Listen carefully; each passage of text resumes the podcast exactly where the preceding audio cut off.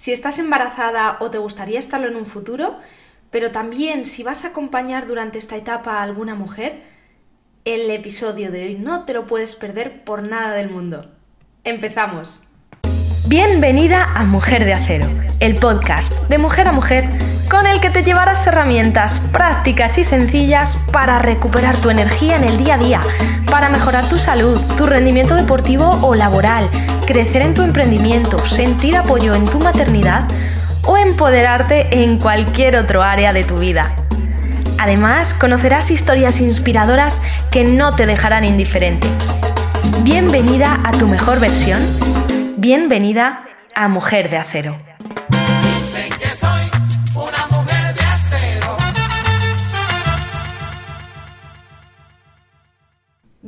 A Mujer de Acero, estoy emocionadísima por el episodio que tenemos entre manos y es que al otro lado del micrófono tengo a una mujer emprendedora, empoderada y sobre todo que nos va a arrojar mucha luz, mucha calma y muchas herramientas para vivir y experimentar el nacimiento de nuestros bebés o de las personas de las mujeres a las que vamos a acompañar durante ese momento trascendental de la mejor manera posible.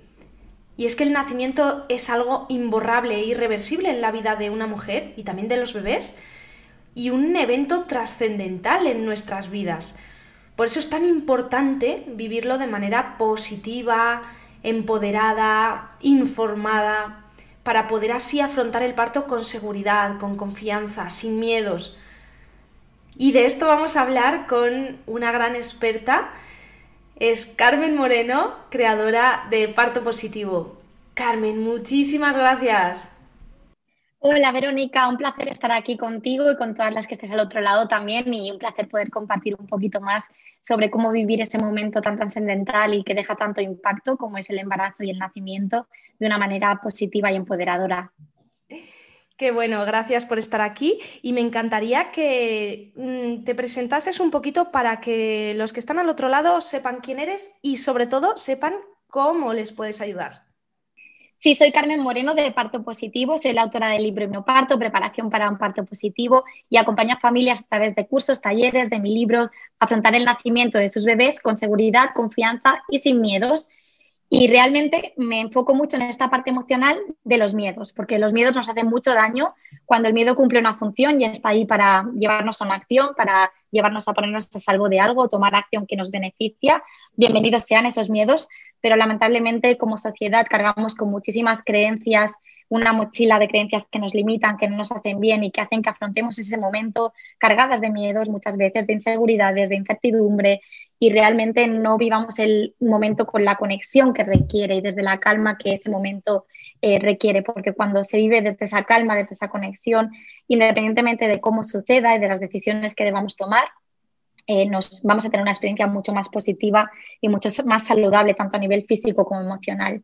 Entonces, eh, realmente mi misión es eh, que madres, eh, padres, niños, bebés, ¿no? todos tengan el mejor comienzo posible a la maternidad, paternidad y a la vida al otro lado de la piel, porque realmente ese momento trascendental, imborrable, irreversible, se puede sanar, pero sí que es un momento que deja una gran huella cuando es para bien, cuando es para conectar con esa fuerza y ese poderío de ese momento, realmente después da lugar a pospartos y crianzas mucho más saludables y a vidas pues mucho más, plenas, ¿no? que al final es, el objetivo de, todo mi trabajo. Y por compartir un poquito también mi experiencia de cómo he llegado hasta aquí, eh, realmente no siempre me dediqué a esto, de hecho yo tenía un trabajo corporativo, pero en mi primer embarazo afloraron muchísimos miedos, por sorpresa además, porque fue un embarazo buscado, deseado, en el que afloraron muchos miedos que venían en parte, no solo de esa parte sociocultural que compartimos en todas y todos, ¿no? que tenemos esta carga de asociar el parto como algo más cercano a la patología, que a lo natural y saludable, a pesar de que el nacimiento y, y el embarazo es una expresión de salud, eh, bueno, en mi caso también venía condicionado por mi propio nacimiento, por el cómo llegué al mundo, ¿no? Ese primer contacto con la vida fuera del útero materno para mí fue muy difícil y creo que esto lo comparto con muchas personas de nuestra generación, ya que nuestras madres, en la generación de nuestras madres, eh, realmente el respeto no, no primaba en los paritorios y muchas pues llegamos al mundo en nacimientos no muy respetados y en mi caso afloraron muchos miedos y en parte venían de, ese nacimiento y esto me hizo ser muy consciente de cómo el cómo nacemos tiene un gran impacto. Hasta entonces no, no le había dado el valor que tenía, ¿no? pero al vivirlo mis propias carnes me di cuenta de que realmente quería trascender esos miedos, vivir ese momento de una manera positiva y sobre todo darle a mi hija el mejor comienzo posible, porque yo misma estaba viviendo como ese nacimiento mío sí que me haya afectado, a pesar de que tenemos esta creencia nada empoderante y que parece una verdad absoluta de que mientras madre y bebé estén bien, todo lo demás no importa,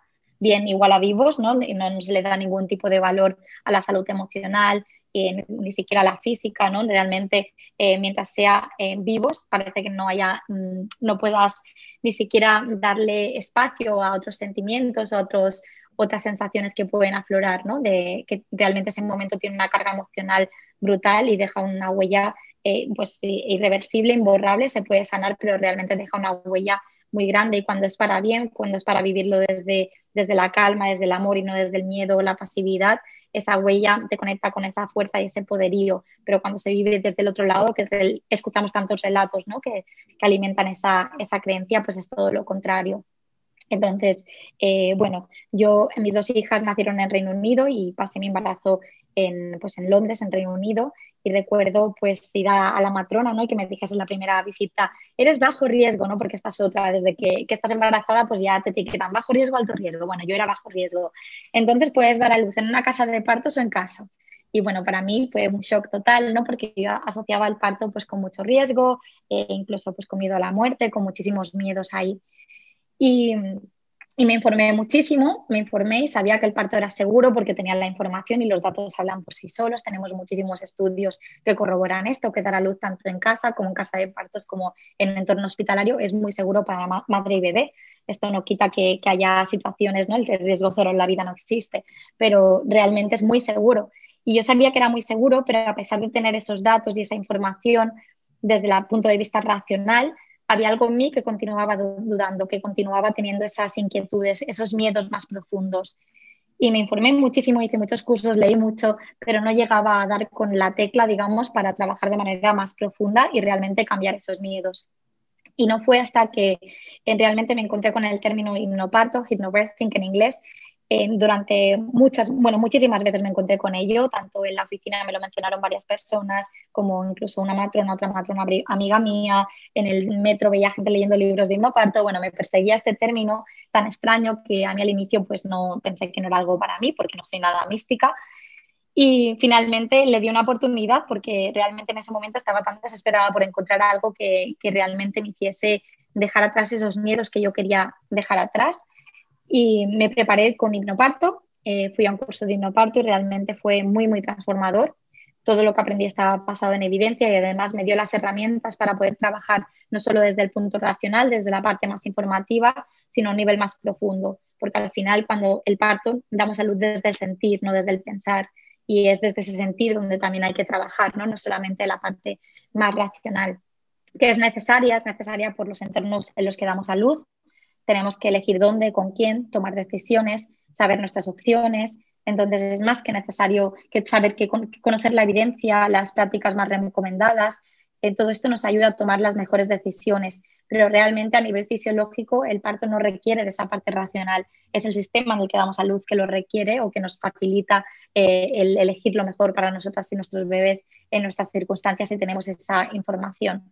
Entonces, para mí el trabajar a un nivel más profundo fue algo que fue muy transformador y que realmente me hizo hacer el clic y el cambio de, mentalidad y de perspectiva y realmente poder vivir ese, embarazo realmente y ese, ese nacimiento de mi hija desde la calma y desde esa confianza en mí misma. Y de hecho fue muy transformador porque pasé de tener ese miedo que, que se estaba contando a realmente confiar plenamente en mí, confiar en que tomaría las mejores decisiones y confiar en mi cuerpo y en el proceso plenamente. Y, y esto me llevó a, desde en esa ese primer, primera cita con la matrona, a estar un poco horrorizada ante la, posibilidad de no parir en un entorno hospitalario, a elegir eh, con una decisión muy consciente el tener a mi hija en casa. En Reino Unido forma parte del sistema de salud público y es algo pues, que, que siempre, está, siempre se ofrece. ¿no? El sistema no, no, es, no es perfecto, pero sin duda ofrece muchas más opciones de las que podemos tener en otros países, como por ejemplo en España.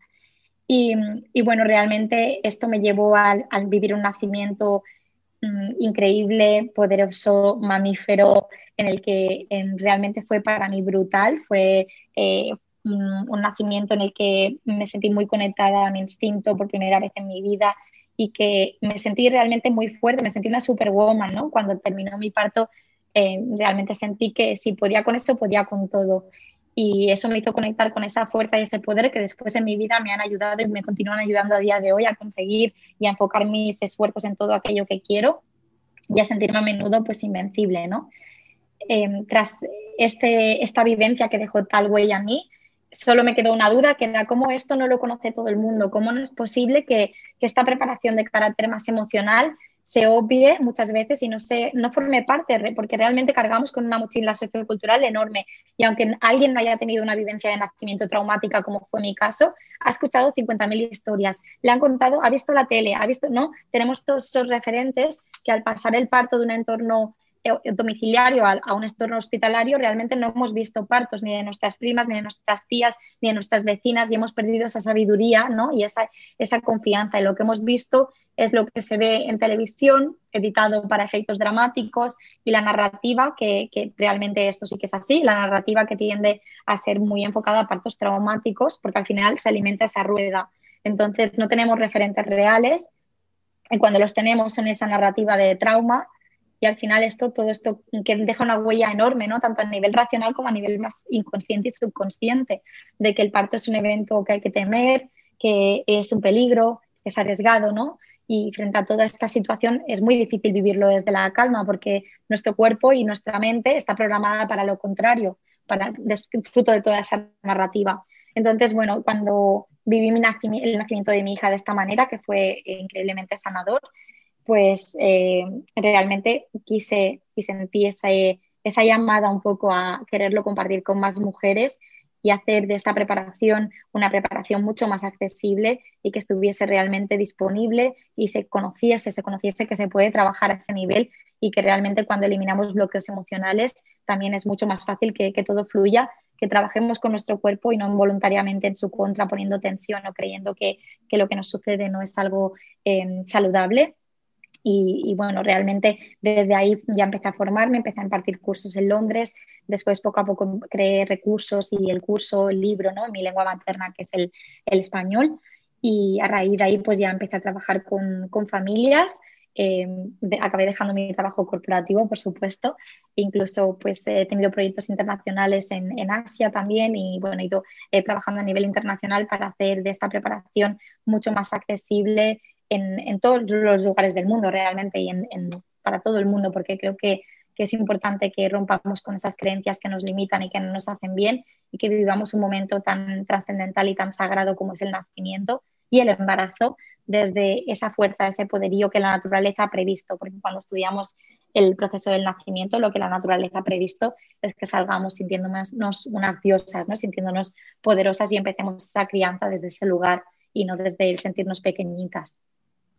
Qué bueno, Carmen. Me encanta escucharte porque también creo que es fundamental que las mujeres escuchemos las experiencias de partos de otras mujeres para devolvernos esa conexión con, nuestra parte más instintiva, más mamífera, para que, eh, para que sepamos también que existen muchísimos casos de, partos superpositivos independientemente del resultado final, de si acabó siendo parto vaginal o fue em, inducción o fue cesárea, porque se puede vivir igualmente siempre y cuando lo hagas ah, totalmente informada y, con calma se puede vivir de una forma súper positiva. Y hay una palabra que has dicho que mm, quiero resaltarla y es nacimiento parece que muchas mujeres cuando se quedan embarazadas esa palabra no la incorporan en su vocabulario y tú hablas mucho también de la importancia de las palabras, pero creo que, esta es clave porque siempre hablamos de parto, hablamos de dolor, hablamos de cosas mm, negativas. Bueno, sí, estamos con la ilusión de que llega nuestro bebé, pero no hablamos de ese momento crucial con la palabra nacimiento. Y es que está naciendo una nueva vida, pero también estamos naciendo nosotras como madres. Y, eso es, como también bien has dicho, eso es sagrado.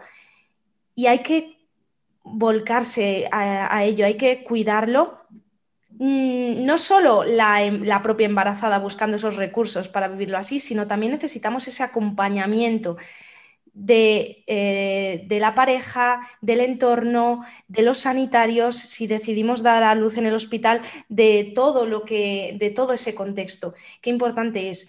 Y yo creo que el problema viene un poco por el que a lo mejor nos estalla a, muchas la cabeza cuando escuchamos eh, voy a dar a luz en casa o me gustaría eh, tener un parto en, mi domicilio. Ahí, bueno, se te echan, por lo menos en España, se te echan encima, ¿no? Como diciendo, pero estás loca porque asociamos el parto con una, o el embarazo con una patología, cuando bien has dicho también que el el embarazo es sinónimo de salud y siempre y cuando, mm, siempre y cuando vaya bien y no haya alguna contraindicación absoluta, que estos son casos muy, remotos, o sea, no son muy habituales, eh, es el proceso va a ser totalmente natural siempre y cuando le acompañemos y tengamos ese contexto. Y me gustaría que nos hablases desde la evidencia científica, porque todo esto Mm, sentimos también rechazo a lo místico, ¿no? A lo emocional. Parece que esto es,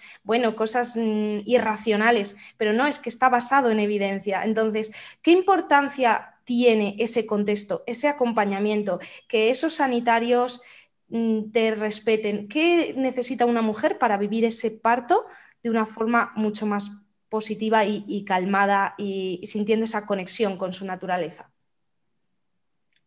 Exacto, Verónica, has comentado lo de que el, parto no es el fin, no es un gran comienzo, el nacimiento de una vida, el nacimiento de una madre, de un padre, de una madre no gestante, realmente es un nuevo nacer en esa nueva identidad y requiere de ese respeto. Y esto, antes de seguir con tu pregunta, es algo que quería pararme en ello porque muchas veces pensamos en el parto como el fin, ¿no? Y no es el fin, es un gran comienzo. Por eso ese entorno del que ahora vamos a hablar y ese acompañamiento que requiere el proceso del embarazo y del nacimiento y del parto y el nacimiento, también se extiende a cuando nace el bebé, ¿no? También pensar en ese entorno me parece muy clave, porque ahí también respeto a ese bebé que está llegando al mundo, ¿no? Pues en todo que ese entorno siga, con esa calma es algo muy beneficioso. Y bueno, has mencionado también eh, todo esto sobre este, esta creencia, ¿no? De que el parto en casa es peligroso y realmente yo creo que es una expresión eh, de, lo alejado que tenemos el parto como un evento cotidiano. ¿no? Yo creo que, por ejemplo, el parto de nuestras abuelas contrasta con el de nuestras madres muy a menudo, ¿no? porque nuestras madres ya como muy medicalizado, el de nuestras abuelas, no lo sé, yo mis mi abuela es que casi pare debajo de un olivo y son anécdotas que después de parir tuvo que andar no sé cuánto para volver a casa y, bueno, realmente eh, mi abuela tuvo cinco hijos y realmente lo, lo, cuenta como lo más, lo más cotidiano, ¿no? Entonces, sí que por supuesto que los avances tecnológicos nos traen una seguridad amplísima porque ahora más que nunca deberíamos afrontar el nacimiento y el parto sin ningún tipo de miedo, porque es el momento de la historia en el que es más seguro y tenemos medios para, solventar cualquier complicación que, son más la excepción que la regla, ¿no? Eh, pero que a menudo las, escuchamos como si fuesen la regla. Y, parte de ello, esto me lleva un poco a tu pregunta, es ese entorno, ¿no? Ese entorno y eh, el, entorno en el que nos, nos, ponemos, ¿no? Si pensamos en cualquier otra mamífera y pensamos en qué entorno y con qué tipo de características dan a luz, pues eh, podemos pensar, no sé si habéis tenido perritas, gatitas, la mamífera que sea, eh, bueno, en vuestra vida habéis observado algún parto observado, seguramente es difícil que la hayáis observado porque suelen esconderse, suelen ir al lugar conocido, escondido, suelen estar solas, excepto algunas, eh, algunas mamíferas como las elefantas, que, ¿no? que sí que, sí que dan a luz como más en, en comunidad de elefantas o algunos primates, pero en general dan a luz a solas en un lugar conocido, en un lugar cálido, eh, dan a luz de noche si son especies diurnas y de día si son especies nocturnas y en silencio buscan un poco pues ese recogimiento y ese entorno, ese nido, ¿no? ese entorno seguro, protegido, en el que no las vayan a interrumpir, en el que no las vayan a molestar. Y por supuesto que dan a luz sin, sin, miedos, no somos la única especie mamífera que duda de su capacidad de dar a luz y que tiene todo este raciocinio que tanto nos ayuda para otras cosas y en otros ámbitos, pero que en el momento de, de este evento instintivo pues no, no nos no, acompaña demasiado. En cambio, cuando pensamos en humanas y pensamos en, en dónde damos a luz, como norma general, y me voy un poco al extremo por ejemplificarlo, obviamente las cosas están cambiando, eh, pues podemos pensar en entornos en el que hay personas desconocidas, en el que se nos toca, en el que se nos meten los dedos en la vagina varias veces para mirar la dilatación, en el que se nos niega que estamos de parto hasta que un examen lo confirma, ¿no? Y si no, pues no, no estabas todavía, ¿no? Eh, no, que esto ya parte de, esa, de ese distanciamiento de la escucha a lo que la madre siente y a esa conexión con su cuerpo, ¿no? Eh, desde, pues eso, desde eh, con aparatos, ¿no? Con, con, cosas externas, con interrupciones, con conversación, que sabemos que la conversación activa la parte más racional de nuestro cerebro, el neocórtex, y no tanto la parte primitiva, lo contrario de lo que necesitamos, ¿no? Eh, luces, bueno, tenemos una serie de estímulos y de entorno que no, que no acompañan del todo, ¿no? Eh, por supuesto que esto se puede, se puede cambiar, no estoy diciendo que todo el mundo tenga que dar a luz escondida ni, ni mucho menos, sino que es algo a tener en cuenta y conocer esto nos ayuda a crear herramientas y a crear eh, recursos para poder hacer que ese entorno acompañe en cualquier circunstancia, tanto si planeas un parto en casa como si planeas un parto en quirófano, ¿no? Da igual, porque al final no sabes cuál será tu mejor camino. Eh, la vida y el parto y todo en la vida es, es incertidumbre, ¿no? Son diferentes decisiones que tomamos en base a nuestras circunstancias y lo bueno es estar preparada para cualquier circunstancia, ¿no? Pero siempre confiando en, en nosotras y en esa naturaleza e intentando hacer que ese entorno favorezca en la medida de lo posible, a lo máximo posible y que se acerque lo máximo posible a ese entorno que elegiríamos como mamíferas y que realmente sabemos que a nivel hormonal, y realmente esto es ciencia, no es, o sea, todo está basado en evidencia científica, no es opinión, sabemos que, que acompaña. De esto no hay estudios y seguro que no, no hay estudios, lo que voy a decir ahora, pero si tuviésemos datos de los partos de mamíferas que necesitan ayuda, comparándolos con los partos de humanas que necesitan ayuda, seguramente pues la diferencia sería abismal, ¿no? También puede haber partos de mamíferas que hubiesen necesitado ayuda y que no estuviese, pero realmente pone un poco en perspectiva ese entorno y ese acompañamiento que no siempre es el que más favorece el proceso fisiológico que necesita hacer nuestro cuerpo. Y esto, no, de nuevo, no, es opinión, de lo que sí tenemos evidencia muy robusta es sobre eh, cómo el entorno condiciona y afecta a cómo, cómo fluye el parto.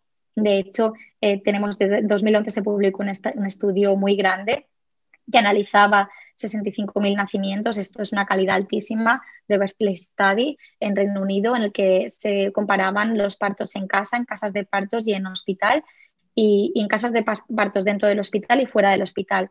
Y se veía como a más a entorno más medicalizado, siendo el hospital el más medicalizado y en casa el menos, menos medicalizado, se veía cómo aumentaba la necesidad de intervenciones. Y esto eran todo madres de bajo riesgo con embarazos sanos. Entonces, eh, no había una, la muestra es tan amplia que realmente esto podemos afirmarlo con, al 100% que es así, ¿no?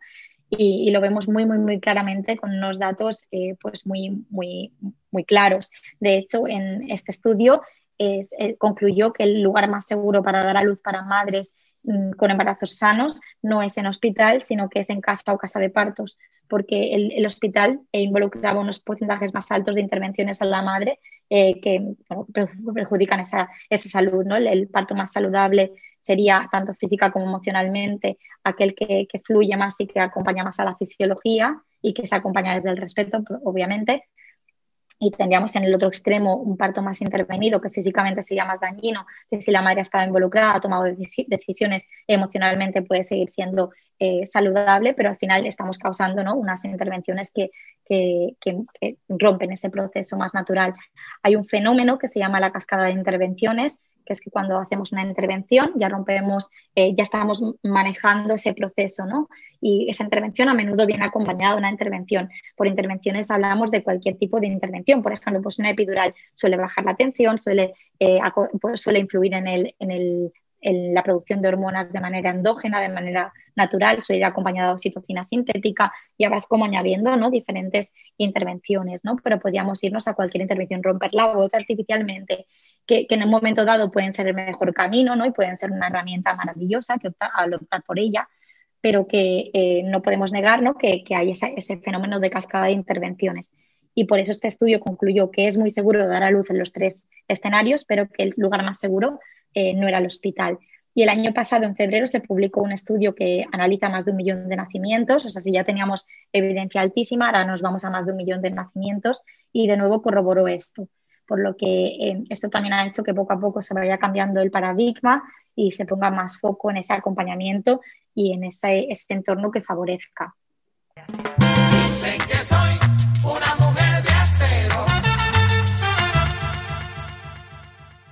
Carmen, ¿podemos decir que las mujeres hemos perdido el protagonismo de nuestros partos? Muchas veces incluso de forma voluntaria, es decir, rechazando la escucha activa del cuerpo o mm, eh, rechazando el mantenernos en movimiento durante todo ese proceso o incluso deseando o tomando la decisión de que me hagan esto, me hagan lo otro o me quiten el dolor. Además, a menudo, cuando escuchamos relatos de partos, la propia mujer habla de ello refiriéndose a lo que le hicieron, a los procesos a los que le sometieron e incluso se habla de terceras personas como quienes sacaron al bebé, dejando a un lado el trabajo de parto de la mujer como principal protagonista junto al bebé. Sí, eh, lo hemos perdido, pero lo estamos recuperando. Yo creo que hay un gran movimiento de recuperar esto y esto es el resultado pues, del patriarcado ¿no? y de, realmente desconectarnos de nuestros cuerpos, desconectarnos de ese, de ese poder y un poco mm, incluir, poner tecnología en todo, ¿no? Y realmente el parto no es una ciencia exacta, el nacimiento no es una ciencia exacta, entonces eh, realmente el, control de ese nacimiento tradicionalmente había sido de las mujeres y los partos habían sido acompañados por mujeres, por matronas incluso por vecinas, por, ¿no? Sería como lo tradicional que, que sucedería. Entonces, eh, una vez se, movió el parto un poco, se trasladó del entorno domiciliario o del entorno más familiar al entorno hospitalario, aquí empieza a romperse todo esto, ¿no? Y empieza a pasar a ser del médico. El médico tradicionalmente figura masculina, obviamente ahora todo esto ha cambiado, ¿no? Pero un poquito a nivel histórico, eh, así es como poco a poco hemos ido perdiendo el control de esos procesos. Y, esto ha hecho que primero perdamos referentes de partos reales, no hayamos escuchado un parto, no hayamos visto un parto, pero sí hayamos visto eh, ese imaginario colectivo de riesgo, de, todo esto que queda muy impregnado ¿no? y que al final eh, nos, incita a que la vía más saludable no es la fisiológica, sino es la tecnológica, ¿no? es el ejercer control sobre el cuerpo de la mujer. Y, por supuesto que en muchas ocasiones una intervención va a ser el mejor camino, o sea, una cosa no quita la otra, ¿no? Pero realmente hemos desconectado tanto de nuestros cuerpos y esto pasa también por querer a toda costa no sentir, ¿no? Que sea rápido y que hagan lo que tengan que hacer, pero que sea rápido y que no sienta nada, ¿no? Eh, cuando sabemos que esas sensaciones del parto, lejos de ser algo a lo que temer, son algo que nos conecta realmente con el proceso y que tiene una función, tiene una razón de ser no es un dolor de me, van a operar la rodilla o me van a sacar una muela y cómo voy a hacerlo sin anestesia, ¿no? Porque, eh, bueno, pues este dolor realmente o estas sensaciones del parto están ahí por un motivo, están ahí por un motivo y realmente eh, son sensaciones muy intensas porque el proceso requiere ese foco ¿no? en lo que tu cuerpo haciendo esa mirada hacia adentro. Si no sintiésemos nada, pues no nos daríamos cuenta de que estamos de parto, ¿no? Seguiríamos eh, con nuestro día a día, ¿no? No habría esa, esa conexión. Y realmente cumplen una función tanto a nivel fisiológico, el sentir esas sensaciones, se sientan como dolorosas o no, porque también hay partos placenteros y si tuviésemos sexualidades más sanas, eh, seguramente habría muchísimos más pero bueno, no significa, sino intensidad, la intensidad sí que siempre está presente, ¿no? Y esa intensidad nos fuerza a poner el foco hacia adentro, a producir las hormonas necesarias para poder parir, además a conectar con nuestro bebé, con nuestro cuerpo, conectar con qué posiciones, con qué movimientos. El parto al final es movimiento, ¿no? Y, realmente necesitamos esa escucha para, poder eh, facilitar el nacimiento de nuestro bebé y para poder ayudar a ese descenso. Entonces, eh, esa conexión con el cuerpo es clave. Además, también hay una teoría más psicológica que, lo que viene a decir es que si esas, sensaciones no fuesen tan, tan intensas, nunca desearíamos llegar al final. ¿no? Es un trabajo muy intenso y, realmente esto, toda esa intensidad te prepara para querer con todas tus fuerzas acompañar a tu bebé a nacer y que llegue ese momento del nacimiento. Si no sintiésemos nada, pues quizás sería, bueno, no, no, no, no quiero llegar hasta el final, no, no, no, no tengo esa, esa, esas ganas de llegar a la cima, de llegar a, tener a mi bebé en brazos, ¿no? Sino que puede que tenga esas ganas, pero también el parto supone un duelo de, en el sentido del embarazo, ¿no? Finaliza el embarazo, esa etapa en, la que tu bebé tiene todo lo que necesita, eh, la barriguita, ¿no? Todo esto. Y, realmente esta teoría la vemos eh, claramente materializada cuando hay un parto, por ejemplo, por cesárea no programada en el que no ha habido trabajo de parto previo y las madres muchas veces relatan, ¿no? A menudo el cómo esa transición no se ha hecho a nivel psicológico, no están preparadas, eh, se sienten en shock, en desconcierto, eh, cuesta mucho más pues el, poder integrar la vivencia. Eh, sin embargo, cuando se ha vivido con esas sensaciones, con todo ese deseo de llegar a, tener a tu bebé en brazos, el poner, acompañar en cuerpo y alma ¿no? a que tu bebé llegue, pues esa transición es sin duda mucho más fácil, tanto a nivel psicológico como hormonal, como físico. ¿no? Te, ha habido una preparación y ha habido ese llegar al pico hormonal para, para recibir a tu bebé. Así que eh, yo creo que parte de ese miedo, ¿no? porque muchas veces yo que trabajo con, con los miedos, es un miedo muy recurrente, el miedo a las sensaciones del parto, el miedo al dolor, el miedo también, la autoexigencia también, ¿no? Porque aquí eh, también entra mucho en juego el, yo quiero un parto natural a toda costa y si no lo tengo habré fracasado. El miedo a no aguantar, que al final somos muy también de que un deseo se convierta en una autoexigencia. Y yo siempre mm, pienso ¿no? que es importante reencuadrar lo que entendemos por las sensaciones del parto para poder conectar con ellas, porque independientemente de que elijas ponerte una epidural, va a haber un tiempo en el que conectes con esas sensaciones y, realmente eh, saber y ser conscientes de todas las opciones que tenemos, tanto farmacológicas como no farmacológicas, para afrontar esas sensaciones y para la gestión de las sensaciones. Y si decides ponerte una epidural, estupendo, ¿no? Pero igualmente te habrá servido el tener esa conexión para continuar eh, presente en cuerpo y alma y no ponerte a, ver el móvil o, bueno, a descansar si tienes que descansar, por supuesto, escucharte, pero seguir con esa escucha, ¿no? Al final eh, da igual lo que elijamos realmente, pasa a un segundo plano cuando elegimos lo mejor para nosotras, nuestros bebés, pero no desde el miedo a esas sensaciones, sino desde abrazar nuestra experiencia y ver en ese momento qué es lo que está a nuestra disposición y qué es lo que por dónde queremos ir. Claro. Qué importante conocer qué opciones tenemos y escuchar al cuerpo para acompañar de la mejor manera posible al bebé sin que sea el miedo el que nos domine o nos guíe. Carmen, está claro que un parto siempre es impredecible, por lo que podemos tener una idea de qué queremos o qué no queremos como primera opción en nuestro plan de parto, pero perfectamente podemos tener una opción B. Por ejemplo, Quizá no desees la epidural, pero durante el proceso puedes cambiar de idea por lo que sea. Nadie te lo va a negar y ni mucho menos vas a fracasar. Así que eh, desde aquí animo a todas las mujeres a que se alejen de tanta culpa o de ese miedo del que nos hablabas al no ser capaz o al fracaso. Y hablando de la epidural, me gustaría centrarme en el principal de los miedos, el miedo al dolor, que es quizá el más temido o el más común. ¿Por qué nos afecta tanto esa emoción durante todo este proceso de gestar y de dar a luz? ¿De qué manera nos repercute y qué podemos hacer o a qué estrategias podemos recurrir si nuestra primera opción es vivenciar el parto de la manera más natural posible? Pues eh, nos afecta este miedo porque es uno de los miedos principales, como cualquier otro miedo, cuando tenemos, eh, cuando pensamos que, que, realmente es algo patológico, ¿no? que es algo que hay que evitar a toda costa, que es algo que es incluso mm, inútil, ¿no? No tiene ninguna razón de ser. Cuando mm, pensamos en algo así, pensamos en, el parto como sufrimiento. Voy a hablar de sufrimiento porque el dolor puede o no haber dolor, ¿no? Eh, pero lo que sí que no tiene por qué haber es sufrimiento.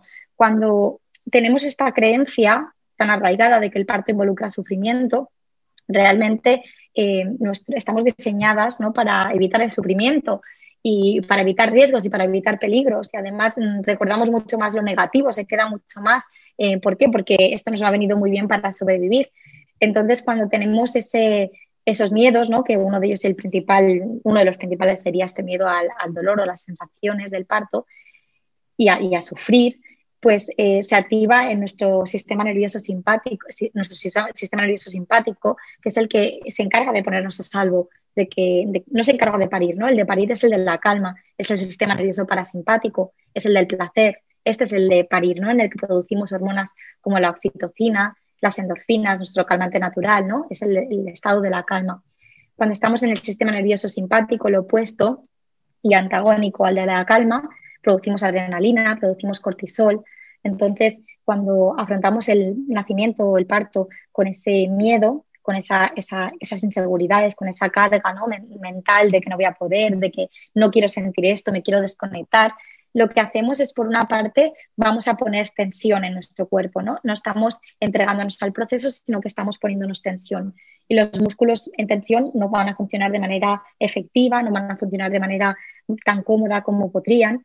Por otro lado, también cuando estamos en ese sistema nervioso simpático, y creo que todas podemos eh, pensar en un momento en el que hayamos tenido un subidón de adrenalina o de cortisol, un momento en el que hayamos percibido un peligro, pues suceden muchos cambios en nuestro cuerpo, ¿no? Entre ellos se acelera la respiración, se vuelve más torácica, eh, nuestro riego sanguíneo se concentra en las extremidades, pues si tenemos que luchar o huir, ¿no? Como sería el caso de, pues en, el, en el pasado, a lo mejor si dábamos a luz en la naturaleza, o de, una gacela que está dando a luz y percibe un peligro, ¿no? Entonces, en ese momento eh, suceden varias cosas. Por una parte, eh, nuestros, nuestro útero, ¿no? Que actúa, eh, hay una, una, ley de la que habla Iname Gaskin, que es una matrona estadounidense, que es la ley de Spinter, y, habla de cómo hay unas fibras en el útero que actúan un poco como un esfínter, ¿no? Cuando, cuando estamos en ese modo peligro, modo alerta, se contraen y esto puede hacer que la, dilatación pare o incluso se, haya una regresión en la dilatación, que de esto se habla muy poco, ¿no? pero puede suceder, por eso muchas madres llegan al hospital ¿no? y, piensan que están en parto y igual pues en, ese trayecto al hospital ha habido una regresión o incluso pueden cambiar los centímetros de dilatación a veces y, un poco se habla de esto, pero realmente hay muchas matronas que han documentado estos, estos hechos, ¿no? Pues ahí entra en juego el no estar en calma. Por otro lado, el que ese riego sanguíneo se aleje de los músculos del útero que están trabajando tan duramente va a hacer que esos músculos acumulen sustancias de residuo, que ese, funcionamiento del útero sea mucho más dificultoso, sea mucho más difícil, que las olas uterinas o contracciones, ¿no? yo me gusta llamarlas olas uterinas, en vez de ser movimientos más acompasados, sean como más espasmódicos, más, más, más difíciles de gestionar. Y de esta manera el miedo alimenta a que ese parto se vuelva más difícil, más incómodo, más doloroso eh, más que dolor, me gustaría hablar un poco de sufrimiento, ¿no? Entonces, eh, esto crea esa tensión. Entonces, a mayor tensión, mayor dolor, mayor sufrimiento, más miedo, ¿no? Y entramos en este bucle o círculo vicioso un poco de mayor miedo, mayor tensión, mayor dolor, mayor, mayor miedo. Así vamos como un poco alimentando ese bucle en el que tantísimas madres caen en, en esto, ¿no? y en ese momento sí que se convierte en sufrimiento y en ese momento nuestras decisiones no están tomadas desde la calma, sino que están tomadas en una situación de, pues de, miedo, de, un poco de, entrar en ese círculo del que pues a veces es tan difícil salir. Entonces, em, desde la preparación al parto que yo imparto, esto lo trabajamos por una parte trabajando en las creencias que nos limitan desde el embarazo. Es un trabajo que sucede durante el embarazo, el contar con información a nivel más racional, sí, pero también trabajar a nivel más profundo, indagar en esas creencias que tenemos a nivel profundo y que no tienen por qué suponer un gran miedo, sino que simplemente nos desconectan de nuestro instinto, nos desconectan de la escucha a nuestro cuerpo, a nuestro bebé, a lo que necesitamos en cada momento. ¿no? Y, y digo que no tiene por qué ser un gran miedo porque, mira, incluso en Reino Unido se hizo un estudio que ahora ya es bastante antiguo, en el que en Reino Unido ya llevan muchos años favoreciendo la libertad de movimiento en el parto y, realmente trabajando de esta manera. Pero se hizo un estudio en el que la mayoría de madres, a pesar de que nunca, eh, siempre se favorecía esa libertad de movimiento, pues daban a luz tumbadas, ¿no? Boca arriba, que sabemos que es la posición que eh, fisiológicamente sería la peor del mundo. Eh, que nuestro bebé estaba como empujando contra una montaña, ¿no? Entonces sería una posición que nuestro cuerpo eh, prácticamente nunca nos pediría, ¿no? Puede ser que haya alguna madre por algún motivo que le pida a su cuerpo eso, estupendo, pero eh, como norma general debería ser una posición que nunca adoptásemos y que de hecho se empezó a utilizar en los partos por la comodidad del personal sanitario. Y bueno, entonces al final eh, hicieron este análisis de cómo realmente eh, los referentes que tenemos influencian la falta de conexión con nuestro cuerpo y con lo que nuestro cuerpo nos pide y nuestro cuerpo necesita. Entonces, eh, no solo es romper con ese miedo al parto, sino también es realmente conectar, conectar y validar aquello que sentimos y que necesitamos en cada momento. Y no hablamos de, grandes movimientos, no pueden ser micromovimientos, pero realmente esa escucha, vivirlos desde, desde esa escucha y esa escucha de las sensaciones. Y, esto es muy importante, ¿no? Porque eh, trabajar en esta, conexión, esa conexión con el instinto, porque es algo que hemos perdido y que a menudo el instinto se, se tacha de algo pues eh, un poco flojo, ¿no? Vamos mucho a lo racional. Y en este momento necesitamos ese parir con, desde el sentir, desde el instinto y conectar realmente con ello. Entonces lo trabajamos de esta manera, pero también lo trabajamos contando con recursos para primero no entrar en ese ciclo miedo, tensión, dolor, y si entramos en él, poder salir de este ciclo, no quedarnos atrapadas. Y esto lo conseguimos conectando con la calma, con la calma que como hemos visto, ¿no? es la, el sistema, el lado del sistema nervioso que necesitamos, el, el, sistema nervioso parasimpático, para poder producir oxitocina, endorfinas, para poder tomar decisiones también. No hace falta, incluso en situaciones en las que se desvían de la normalidad y necesitas tomar una decisión, tomarla desde la calma siempre va a ser muy beneficioso. Y alejarnos de ese sistema nervioso simpático que en un momento dado puede, podemos, eh, incluso aunque no hayamos preparado, ¿no? puede haber un momento en el que sintamos miedo, pero realmente el poder tener herramientas para salir de él nos ayuda a vivir ese embarazo y ese nacimiento desde esa calma y, ese, y el amor, ¿no? que al final el amor es lo opuesto al miedo y a esa parálisis que, que nos, da, nos da ese miedo. Mm, tengo que decir que yo me formé con, tu curso durante el embarazo y para mí fue clave para vivir eh, el mejor parto que me hubiera podido, que bueno, que hubiera podido imaginar. Em, de hecho, yo era de las que me planteaba el, ir a una, en España es más, más, complicado, me tenía que desplazar a Madrid, bueno, ir a una casa de parto natural o incluso como estábamos en pandemia me planteé el hacerlo en casa, pero me eché atrás por, bueno, pues por los que dirán, ¿no?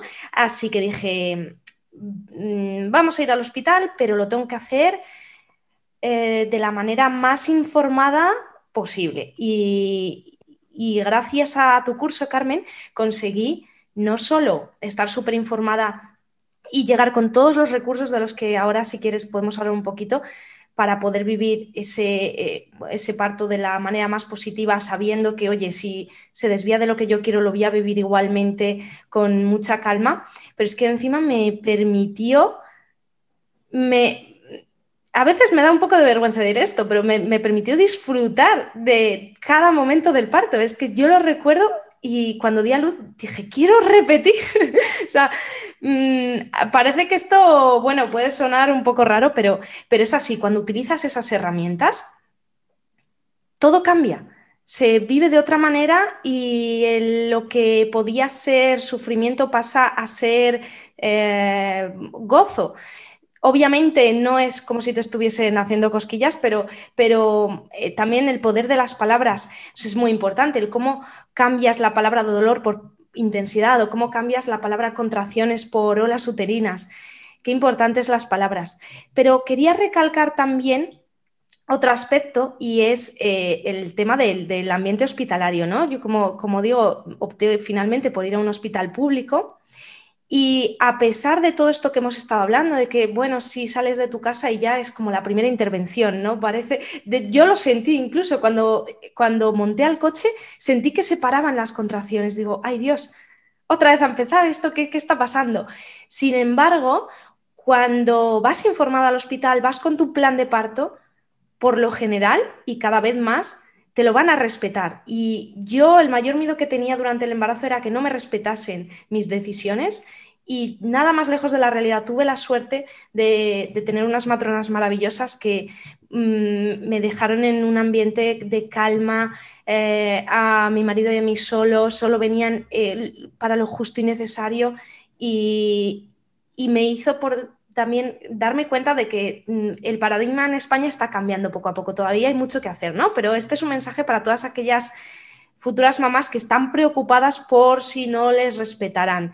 Mm, cuéntame qué podemos hacer para que esto sea así, para que lleguemos con, si, si, decidimos dar a luz en un hospital público, que lleguemos con esa tranquilidad de decir, oye, me van a, me van a ayudar o por lo menos no, no me van a interferir, van a saber no hacer nada si no hay que hacer nada. Sí, perfecto. Y esto además me gustaría recalcar también que esto es para todas las madres. Aunque tú planes un parto en casa, un parto en casa de partos, al final no sabes si tu mejor camino va a ser ir al hospital, ¿no? Yo en mi segundo parto, mi segunda hija, era obviamente un parto en casa programado y no había matronas disponibles y fui al hospital, ¿no? Y fue igualmente maravilloso y estupendo. Eh, realmente, bueno, el sistema de Reino Unido no es perfecto tampoco, como puedes ver. Eh, tampoco, eh, a veces puedes, tienes opciones, pero realmente a la práctica depende de que los recursos estén disponibles. Entonces, es súper importante que planeéis dar a luz. Donde planeéis dar a luz, siempre mm, pongamos peso en esto. Y yo creo que hay como tres vertientes aquí. La primera sería el elegir el dónde y el con quién dentro, dentro de tus posibilidades. pues elegir con pues lo que mayormente se asemeje a lo que tú quieres, ¿no? Al final lo más importante es que tú te sientas segura.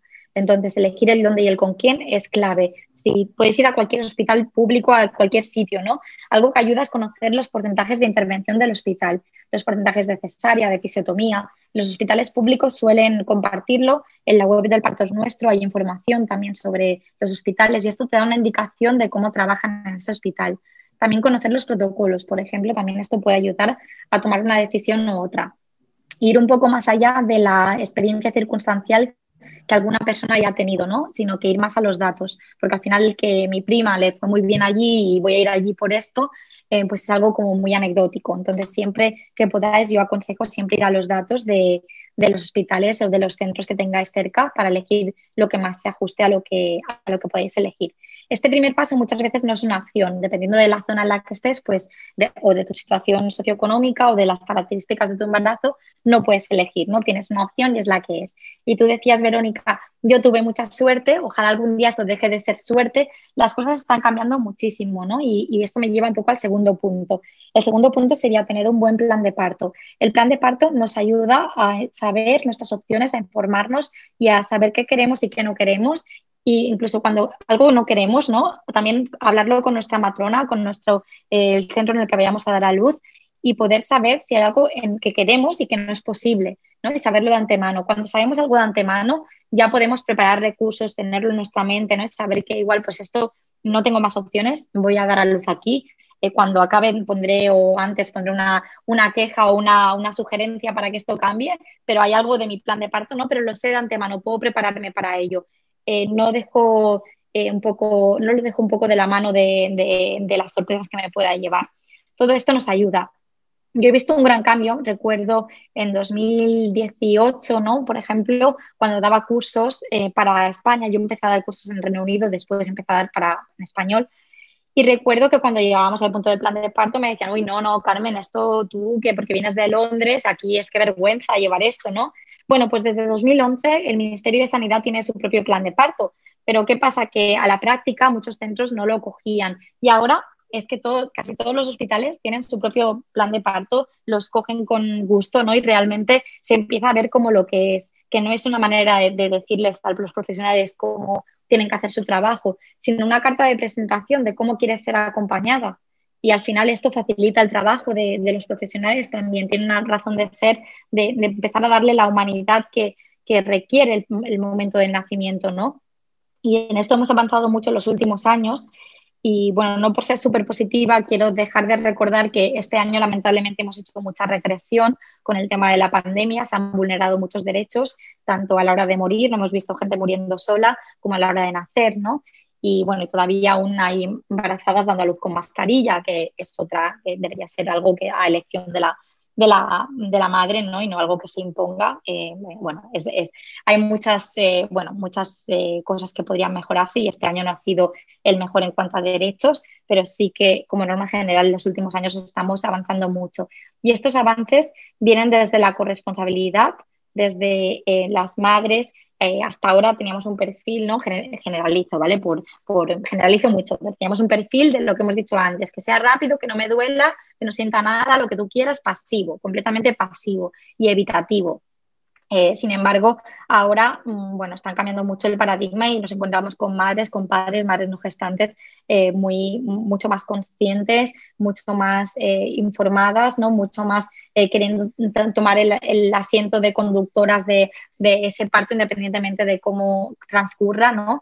Y esto, a su vez, lo que hace es que el acompañamiento que se da al final es un el resultado de lo que se demanda y está cambiando todo, ¿no? A raíz de, también pues ese cambio, yo creo, de, en, las creencias, quiero pensar que es un cambio como ya más, más social que se está dando y cada vez pues hay, hay muchas más madres. De hecho, yo lo he visto clarísimo en mis cursos, cuando empecé con los cursos, solo tenía madres eh, que, en España, ¿eh? solo tenía madres em, que era su segundo bebé y que habían tenido una experiencia difícil anterior o habían tenido alguna pérdida, habían tenido un motivo por el que eh, tenían que venir al curso. Y ahora llevo, mm, bueno, por ejemplo, este grupo, ahora tengo un grupo que tengo hoy, por ejemplo, son todo madres primerizas y padres primerizos. Entonces ya hay una demanda de esa maternidad y paternidad más consciente eh, desde, sin, necesidad de que haya habido un evento traumático anterior, ¿no? sino que eh, ya, hay, ya hay esa demanda de por sí. Para mí eso eh, vale muchísimo. Entonces, esto sería el segundo punto, el hacer un buen plan de parto. Y el tercer punto sería la figura del acompañante, del padre o madre no gestante o quien vaya a acompañar a la madre. sería la preparación conjunta. Yo como madre tengo que saber qué puedo demandar del padre, mi, mi acompañante, y la persona que acompaña tiene que saber cómo puede apoyarme. Y de nuevo aquí trabajamos el miedo al parto, trabajamos el, eh, diferentes cosas que ponen en el centro a la madre y al bebé, que por supuesto están en el centro, pero también ese padre, ese acompañante también está en el centro, ¿no? Y también carga con una mochila sociocultural de que a menudo, ese, eh, sobre todo si son hombres, ¿no? A menudo los hombres se les ha excluido del nacimiento, incluso de la crianza, ¿no? Ahora ya sí que pasamos a otro tipo de modelos, pero eh, como tradicionalmente se les ha excluido mucho. Eh, nuestros padres seguramente no estuvieron en nuestros nacimientos, ¿no? no es una sabiduría que haya pasado de padres a hijos el cómo acompañar. Y de hecho, los referentes que tenemos en los medios se les pinta siempre como una figura eh, torpe, que molesta, ¿no? que, em, que, se marea, que, que, realmente no sabe qué hacer ni dónde meterse, que es un estorbo. Y bueno, al final pues esta eh, caricaturización de la figura paterna no hace ningún bien. También es algo, cuando hablaba de que no solo es el miedo al parto, es el, la falta de conexión con nuestro, nuestro cuerpo, también para los padres, sobre todo padres, ¿no? El conectar también con ese momento y tener recursos para afrontarlo de manera conjunta y acompañar a su pareja y a su bebé en cuerpo y alma es algo fundamental.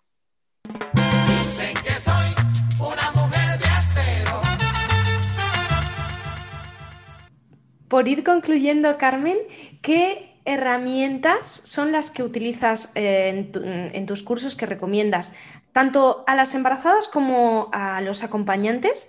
Y, de qué manera nos van a ayudar no solo durante el parto, sino también durante el embarazo, porque también ahí hay, hay muchas, muchos miedos o, dificultades que, se pueden, que se pueden allanar. Pues eh, mira, por empezar por la, una, de ellas es la respiración. La respiración nos permite crear calma y realmente eh, crear momentos de conexión, de calma, modificar el cómo nos sentimos modificando esa respiración.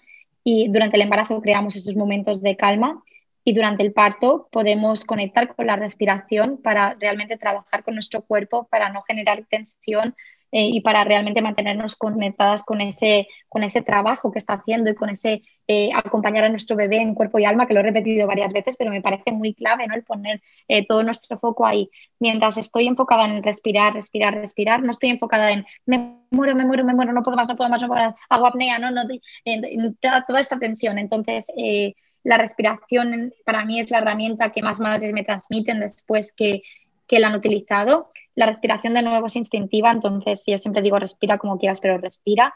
Pero sí que es cierto que en el curso vemos dos tipos de respiración para que si en un momento dado hay un bloqueo, puedas recurrir a ello. Y cuando se ha practicado durante el embarazo, pues al final te sale como naturalmente, no tienes ni que pensar en ello, ¿no? Simplemente eh, te ayuda con ese trabajo que está haciendo tu cuerpo. Entonces, la, la, herramienta número uno creo que es la respiración, a la vez de compartiendo el puesto número uno con la hipnosis, con los audios de hipnosis que te ayudan a realmente trabajar de una manera más profunda. Eh, la hipnosis no es nada raro, ¿no? No, hemos hablado de ello, pero así como dos pinceladas, realmente es una herramienta que nos permite trabajar de manera muy enfocada en todas las creencias que están a nivel más inconsciente y lo hacemos entrando en una relajación muy profunda, muy placentera, en la que no solo estamos cambiando creencias, porque lo que escuchamos en los audios eh, son pues eh, refuerzo positivo, diferentes ideas que sí que nos empoderan, nos hacen bien y nos alejan de la visión del parto como patología y como riesgo y lo acercan a lo natural lo fisiológico para que realmente puedas conectar. No solo hacemos esto, sino que también de nuevo estamos creando ese momento de calma, de relajación, de autocuidado, estamos produciendo hormonas de bienestar que también llegan a nuestro bebé y que después en el momento del parto ¿no? Pues tenemos, eh, habremos llevado todo ese trabajo de cambio de creencias. Entonces tendríamos como esta herramienta también. Luego también están las afirmaciones positivas, que creo que son clave para tomar conciencia de nuestro diálogo interno, de todo aquello que nos decimos a nosotras mismas y empezar a cambiar el cómo pensamos y cómo nos sentimos a través de tomar esa conciencia y transformar esas creencias que nos limitan en creencias que nos empoderan y alinear un poco nuestros pensamientos con eh, aquello que sí nos hace bien y con nuestros objetivos, ¿no? que al final no es un tipo de parto en concreto, pero sí el tener la mejor experiencia posible. Y bueno, luego vemos muchísimas otras herramientas, como tú bien sabes, Verónica, visualizaciones, vocalizaciones, señales de tensión, eh, consejos para los acompañantes para que realmente puedan acompañar eh, y puedan eh, estar ahí al servicio de, ese binomio de madre y bebé. hablamos del masaje o también de diferentes presiones para el alivio físico. bueno, muchísimos recursos. Al final también dentro de estos recursos entrarían, serían los propios por una parte, pero también nunca hay que olvidar que también tenemos recursos del entorno, todo aquello que aumente nuestra comodidad y también tenemos recursos farmacológicos que a mí lo que me gustaría no es que fuese como una escalera. En la primera escala a lo mejor tenemos la respiración, luego visualizaciones, vamos subiendo y finalmente pues podemos tener óxido nitroso, una epidural, lo que sea que queramos utilizar, ¿no? no hay que demonizar nada, pero sí que las mujeres tenemos muchísimos recursos con los que podemos afrontar ese momento y favorecer la fisiología y favorecer el vivir ese momento desde la calma, desde el amor, desde la conexión y salir de él muy reforzadas. Qué bueno, Carmen. Pues ya sabéis, chicas, hay muchísimas herramientas que podemos utilizar.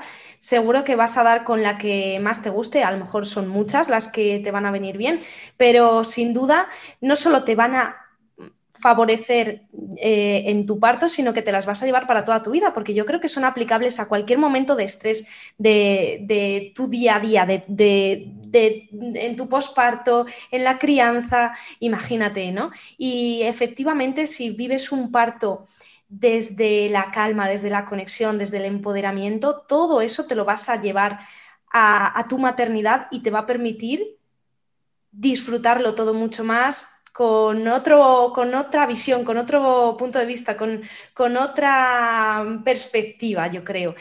Así que animo a todas las mujeres que se estén planteando ser mamás o a todas las embarazadas a que le den una oportunidad a estas herramientas porque sin duda va, va, va, a ser la clave. Así que os voy a dejar por aquí abajo en la descripción el enlace al curso de hipnoparto de Carmen, también a su libro y a sus redes sociales. Le podéis consultar lo que necesitéis.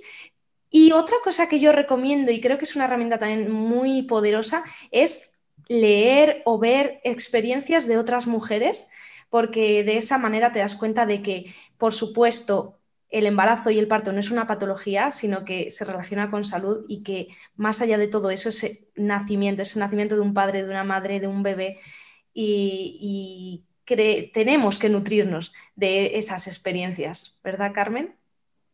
Exacto, sí, poco a poco vamos cambiando esa narrativa del parto que tanto daño nos ha hecho durante tanto tiempo y vamos rompiendo con ello, creando, teniendo recursos y realmente, como bien has dicho, todo lo que vemos en el curso es para la vida misma. De hecho, yo ahora mismo estoy escribiendo un libro sobre posparto, posparto positivo y, realmente pues es, es, la aplicación de todos estos recursos también a la etapa del posparto y más allá, ¿no? Y realmente es algo que cuando incorporas estos recursos te acompañan de por vida.